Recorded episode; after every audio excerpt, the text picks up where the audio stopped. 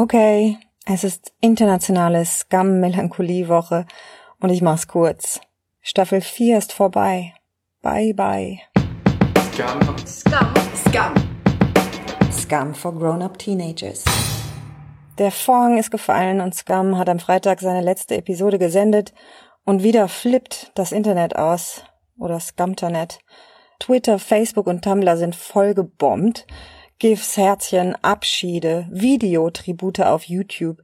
Ausgerechnet jetzt muss ich daran denken, als wir damals von der Amrum-Klassenfahrt nach Hause kamen, der Bus das Schulgelände ansteuerte, wartende Eltern und die Klasse so ein Klumpen war, der widerwillig wieder auseinandergepoolt werden musste. Geil Flashbacks. Heute, drei Tage nachdem der letzte Clip lief, würde ich sagen, sind die drei Hauptreaktionen im Netz diese hier. Dankbarkeit, emotionale Erschöpftheit und Wehmut. Manches mit leichter Tendenz ins Panische. Okay, ich muss gestehen, für diese Paniknummer bin ich dann vielleicht doch ein bisschen zu erwachsen. Bei allem anderen bin ich dabei. Trotzdem ist dieses letzte große Aufbäumen der schönen Parallelwelt Scam total herzerwärmend. Wenn sich Sabrina aus Honduras bei allen bedankt und verabschiedet, Christian der internationalen Fangruppe erzählt, dass er sich nur wegen Scum getraut hat, überhaupt sich als bisexuell zu outen. Julie Andem wird natürlich gepriesen, die Scum-Community als Familie gefeiert und natürlich kriegen alle Schauspieler ihre Liebeserklärungen. Und auch die Hoffnung ist noch nicht tot. Vielleicht lässt Julia doch noch die Rüssebös-Party steigen und alle finden wieder zusammen in zwei Jahren. Aber bei aller Sentimentalität, nicht alles war in den letzten Wochen eitel Sonnenschein in Scumland, da gab's nämlich Gemütsüberhitzungen und schon auch echt heftige Auseinandersetzungen.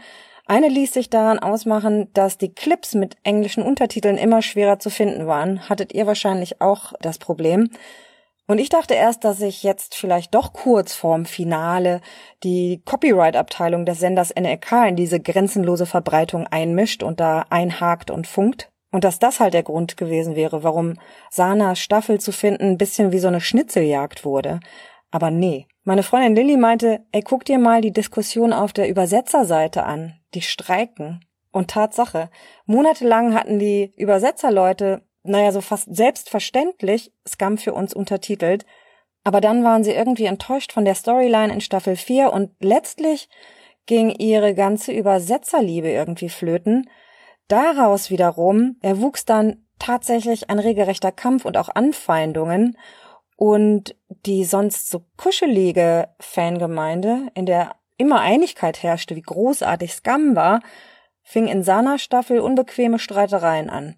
Da waren ganz unterschiedliche Gründe. Die Übersetzer fanden zum Beispiel, dass die Autoren irgendwie vom Weg abgekommen waren, Sana zu wenig repräsentiert würde, andere Charaktere zu viel, dass der Islam schlecht wegkommt und, und, und.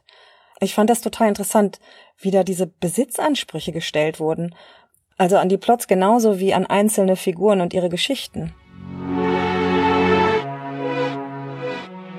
Jetzt ist Scum vorbei. Der Entzug beginnt und alle müssen erstmal wieder klarkommen. Ein- und ausatmen. Ich glaube, wir sind uns alle ziemlich einig darüber, dass Scum echt was bewegt hat in uns und das über nationale und kulturelle Grenzen hinweg. Es gibt da eine Scum-Weltkarte, die ist so imposant, dass es einem echt fast Pipi in die Augen treibt.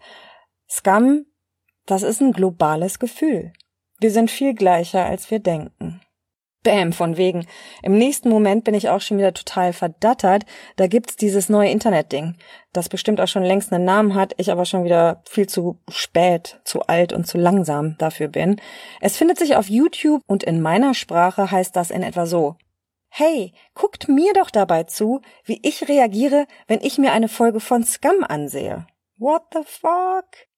Da gehen schon wieder alle meine Generationsalarmglocken an und plötzlich ist da doch wieder ein Meer zwischen euch Neunzigern und Nullern, mir und den Leuten, mit denen ich sonst so verkehre. The Age of Understatement versus The Age of redebedürftige Selbstdarsteller? Scheiße, da sind doch alle meine generationigen Vorurteilsschubladen gerade wieder aufgegangen. Und ich dachte doch eben noch, dass mich Scum zu einer besseren Erwachsenen gemacht hat. Ehrlich. Natürlich muss ich jetzt auf Play klicken und schauen, wie man sich so gibt, wenn man sich beim Reacten der letzten Folge Scum zuschauen lässt. I feel like it could have been so much longer, honestly. So it was definitely a really good ending. Die Aufregungskurve sinkt aber auch schon wieder. Das große Meer zieht sich zusammen. Weil eigentlich sagen wir ja das Gleiche. Ich halt hier ein bisschen Retro und die YouTube-Peoples halt so, wie sie das gelernt haben, vor der Kamera. Thank you for making a show that touched so many of us, helped so many of us through, and made us laugh and made us forget about things and made us. Okay, Girl, wir sprechen andere Medien, ganz klar, aber wir sind uns einig. Scum hat viel gemacht. Und am Ende der letzten Staffel schließt sich der Kreis sehr philosophisch. Da gibt es ziemlich viele Takeaway-Angebote. Scum kann ja in jedem Einzelnen weitergehen. Also, lasst euch nicht alleine, passt aufeinander auf, das ist ein Modetrend, der total altersunabhängig ist. Ich spiele jetzt nochmal Gabriels Five Fine Frügner.